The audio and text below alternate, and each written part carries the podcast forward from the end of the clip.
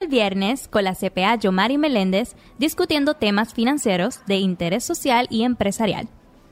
Bueno, vino el viernes retomando aquí los temas de empresarios cada viernes. ¿De qué estamos hablando hoy?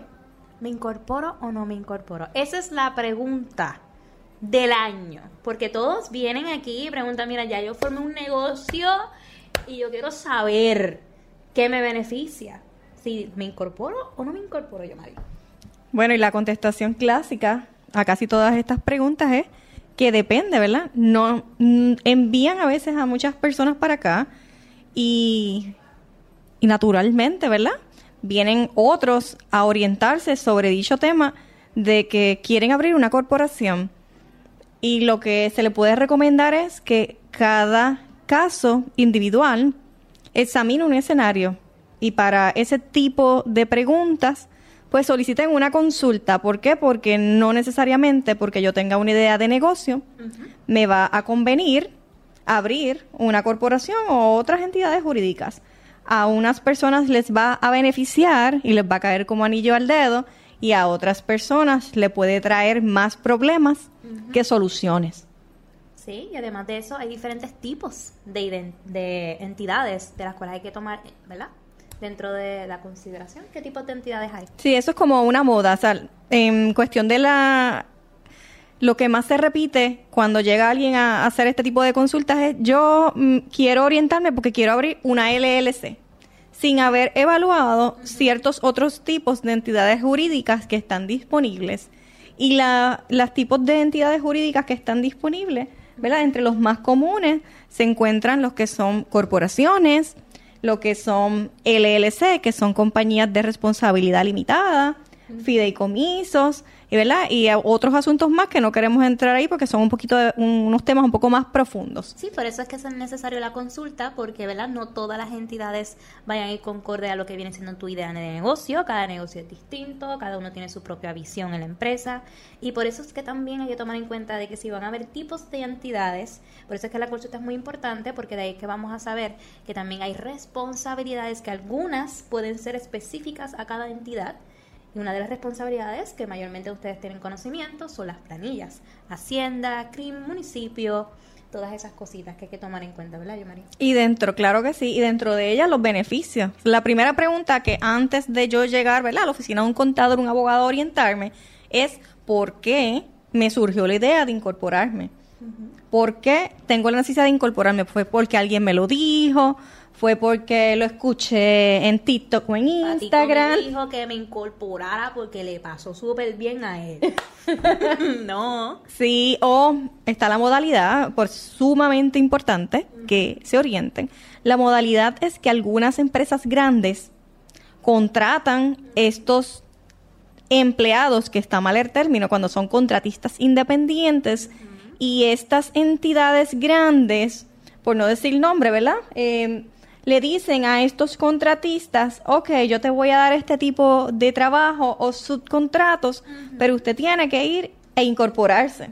Y usted tiene que ir y tener una póliza del fondo y realmente cuando son individuos que desconocen totalmente el tema y para poder obtener el empleo, allá van y crean una corporación, allá van sin encomendarse a nadie y hacen una póliza del fondo. ¿Para qué? Porque quien se está protegiendo finalmente ahí es la empresa que le está dando trabajo a usted cuando usted realmente es un empleado.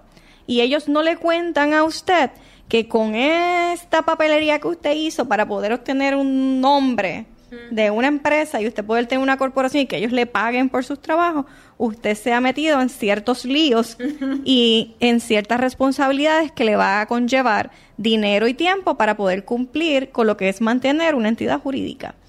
Sí, por eso que también, ¿verdad? Damos estos tipos de podcast de orientación. Hasta incluso había un podcast referente a eso, de qué es empleado y qué es contratista, así que le invitamos a verlo.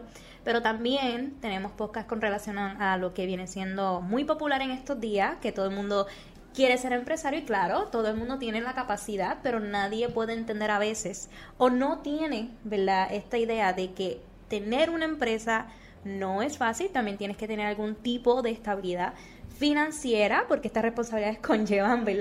Dinero. Y entonces son costos que hay que tomar en cuenta y por eso es que es muy importante y enfatizamos de que una consulta es muy importante para entonces saber qué es mejor para su empresa. Claro, comience con el pie derecho y antes de que se tire a lo loco a crear una corporación usted mismo, oriéntese, sea con su CPA, contador o abogado y siga los siguientes pasos. Número uno, genere una consulta con un profesional que lo oriente. Número dos, cuando usted llegue allí donde el profesional tenga claro qué es la visión o beneficio que quiera obtener de este tipo de movimiento legal que está haciendo. Cuando usted crea una entidad jurídica y se registra en el Departamento de Estado, eso es eso nace un nuevo bebé en, en el estado donde esté incorporando, porque hace la redundancia, en este caso Puerto Rico. ¿Qué pasos yo tengo que seguir? Pues yo tengo que generar y crear esta empresa, esta entidad jurídica en el Departamento de Estado. Y allí me dan como un certificado de nacimiento, que es el número de registro del Departamento de Estado. Pero eso no queda ahí.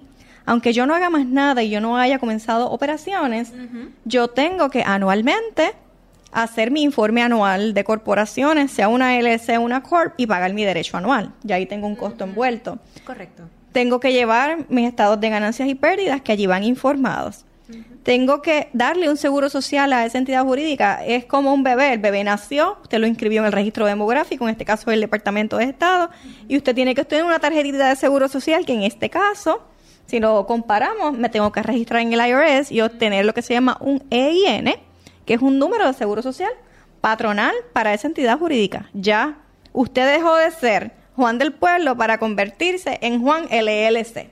Sí. ¿Qué otras cosas debo hacer? Pues registrarme en Suri a través del seguro social que acabo de obtener del bebé nuevo de la entidad. Y allí tienes mi registro de comerciante. Entonces, lo que muchos empresarios que están comenzando cometen como error es que van ellos mismos y lo crean y allá dentro de su Suri personal crean un registro de comerciante y le ponen el nombre de esta entidad adentro. De BA, y la corporación, ¿verdad? Es como bien dijo Yomari, es, es algo completamente fuera de tu persona, es, es aparte. Y allí no metieron una pata, metieron las dos patas. ¿Por qué? Porque abrieron cuentas que no correspondían dentro de su suri personal. Cuando yo me, eso es como usted venir y tener un hijo y dentro de los ingresos que genere ese hijo adolescente cuando crezca, usted los coloque dentro de su SURI. Es algo parecido, ¿verdad? Su propia cuenta bancaria. Donde no, no es lo correcto. Pues para no aburrirlo con todos los pasos que hay que seguir, esto es un ejemplo de los primeros pasos que debo seguir. Dentro de ellos va a estar que tenga usted los permisos para operar, como permiso de uso y patente. Y estas son las razones por las cuales yo debo seguir unos pasos. La segunda, ¿por qué decidí incorporarme? Pues a lo mejor usted quiere formar un modelo de negocio a largo plazo, va a tener un local, necesita unos permisos y a lo mejor si empezaste como DBA o como cuenta propista que lo puedes hacer, cuando usted decide generalmente darle un giro y formalizar esto a largo plazo, a lo mejor tienes que volver a repetir los pasos de permisología para esta Corp o LLC que quizás que estuvieses comenzado desde el principio, pues no tuvieras que repetir todo porque los papeles y permisos no se pueden compartir entre dueño y entidad. No, no nos queremos asustar, vemos que ¿verdad? son varios procesos, pero eso, es, eso ¿verdad? nos está indicando de que no es algo sencillo, es bastante complejo, requiere responsabilidades de las cuales hay que tomar en consideración cuando tengas entonces una consulta para entonces saber, porque lo que vemos también es que hay bastantes empresarios que hacen el proceso a veces a mitad. A veces se registran en el SURI y no se registran en un departamento de Estado. Y algo que hay que tomar en cuenta, y bien importante, es que usualmente estas agencias del gobierno se interlazan entre sí. Y si una cosa te pide a la otra, la otra te pide a la otra, y la otra te... Entonces, si te hace falta eso, pues entonces puedes entonces meterte en un lío, como dice yo, Mario, ¿verdad? Sí, básicamente el lío pues, redunda en una pérdida de dinero, un pago de no cumplimiento o multa. multa. Otro tipo de beneficio, aparte de, de tener una formalidad con un ente aparte. Es un beneficio legal, ¿verdad? Una protección de activos donde mucha gente decide incorporarse por los riesgos que corre el tipo de negocio que van a formar y protegen sus activos personales, ¿verdad? A lo mejor en la misma modalidad que ahora de crear Airbnb, pues vimos, ¿verdad? Que hace poco falleció una niña en un Airbnb en una piscina, pues esto podría traer repercusiones para ese dueño personal, en donde en un caso legal estos activos personales, si no tienen una corporación, se pueden ver comprometidos en una demanda eh, en un embargo versus si yo tengo una corporación o una entidad jurídica, los activos de la entidad son los que se ven mayormente comprometidos en el caso de un litigio legal. Pero cuando yo protejo mis activos personales poniendo aparte mi negocio en una corporación o entidad jurídica, pues eh, tengo menos riesgo de perder algún activo personal en el caso de tener ¿verdad? algún embargo o litigio legal. Así que eso es otra de las razones principales para poder tener entes jurídicos aparte. Eh, hay personas que trabajan bienes raíces y tienen múltiples propiedades, pues a veces se acostumbra a no colocar todos los huevos en la misma canasta y si yo tengo 10 propiedades, a lo mejor coloco 5 propiedades en, en una LLC o Corp y 5 en la otra. Por si algo surgiese dentro de una de las corporaciones, usted no tiene todos sus activos comprometidos en el mismo lío legal. Y por eso es una de las razones principales por las cuales y hay muchas otras más que no queremos verla entrar aquí porque el tema es largo y tendido. Pero de qué otras cositas podemos hablar? Pues todo lo bueno trae responsabilidades envueltas, ¿verdad? acabamos de comparar esto como el nacimiento de un bebé. Y cuando tenemos un bebé, ¿verdad? Hay que aprender a darle comida, a cambiarle los pampers y a guiarlo a través de toda la vida. Pues una, una corporación o entidad no es otra cosa diferente. Yo tengo que guiarlo, aprender de él y cuidar todas las responsabilidades que me conlleva haber tenido este bebé. Y el mantenimiento, ¿verdad? Porque realmente es una etapa muy emocionante para aquellas personas que están cumpliendo sus sueños y vamos a ustedes porque claro que sí, pero hay que tomar en cuenta ¿verdad? estas cositas para que entonces ese, ese bebé esté sano, se le dé comida, se le dé ¿verdad? todas las cositas que mantiene esa empresa y sobreviva y crezca, porque el propósito de un negocio es hacerlo crecer, ¿verdad? Es como los hijos que los tenemos y queremos que vuelen y ellos generen sus propios metas y crecimiento. Las corporaciones es lo mismo, usted no tiene una corporación para perder, pero si usted no cumple con las responsabilidades, aún así tenga la mejor idea y tenga el mejor producto para vender, el no cumplir con algo, el deberle a las agencias reguladoras, lo puede ahorcar y estrangular de llevar ese negocio al éxito por el camino correcto. Dentro de alguna de las responsabilidades, porque no vamos a cubrirlas todas, pudiera estar, ¿verdad?, cumplir con un paquete de planillas anualmente, mensualmente y trimestralmente de acuerdo con el modelo de negocio que me envolví. O sea que tiene que orientarse, si tengo una LLC, cuáles son las planillas y las fechas de vencimiento que voy a tener. Si tengo una corporación, también, ¿verdad? Cuáles son las planillas y fechas de vencimiento, que esto me va a llevar como responsabilidades y yo tener un calendario planificado y unas personas, ¿verdad? Profesionales aliados que me ayuden a cumplir con esto. O sea, ¿Me incorporo o no me incorporo? Eso va a depender de usted y va a depender, ¿verdad?, de la consulta que vaya a tener qué tipo de entidad, cuáles beneficios son ¿verdad? para usted y su empresa y saber todas sus responsabilidades. Sí, es como en el caso de la LLC y con esto cerramos.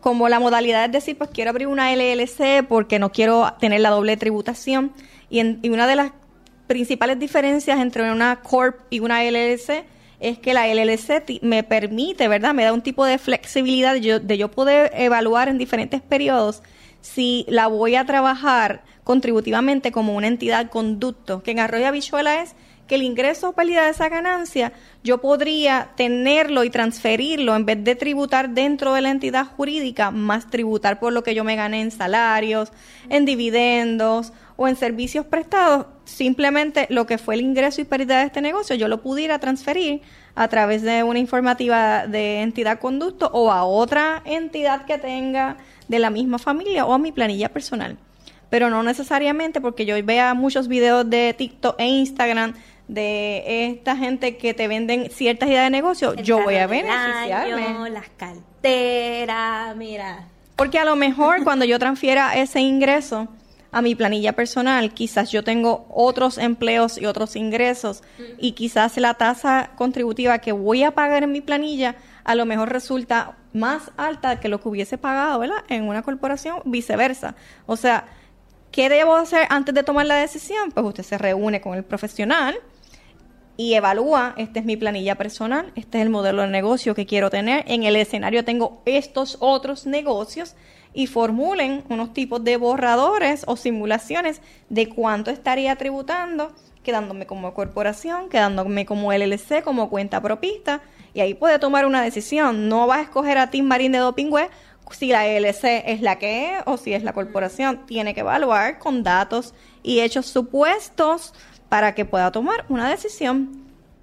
Así que, ¿qué ustedes creen de eso? Yo creo que le, dimos la consulta aquí gratuita, pero no puede dejarse llevar por lo que decimos aquí porque cada escenario es diferente. Disclaimer. Y, exacto, cada escenario es diferente y por, ende esto no se considera una consulta, sino unos tips para los cuales ustedes le va a levantar unas curiosidades para que pueda llegar al lugar correcto y orientarse. Así que lo invito a que si este ha sido su curiosidad, su molestia o sus dudas que no los dejan dormir, nosotros tenemos... puede visitar la página de www.prplanillas.com y allí le sale un pop-up de inmediato donde, diga, donde dice haga una cita. Y dentro de las citas, ¿verdad? Hay unas citas VIP que son para este tipo de consultas con esta servidora para entonces poder obtener las guías correctas y una decisión un poco más certera que lo guíe, ¿verdad? Al camino que usted debe comenzar y luego seguir. Si te gusta nuestro tema, te invito a que te suscribas ahora mismo a nuestro canal de YouTube. Nos encuentras como Vino el Viernes, en Instagram como Vino el Viernes PR, en nuestra página de internet como prplanillas.com y estamos disponibles en todas las plataformas de podcast como Spotify, iTunes y Google Podcast como Vino el Viernes PR.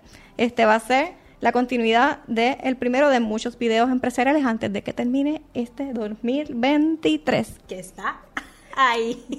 Bueno, y los esperamos como siempre, cada viernes con su vino en mano en Vino el Viernes. ¡Salud!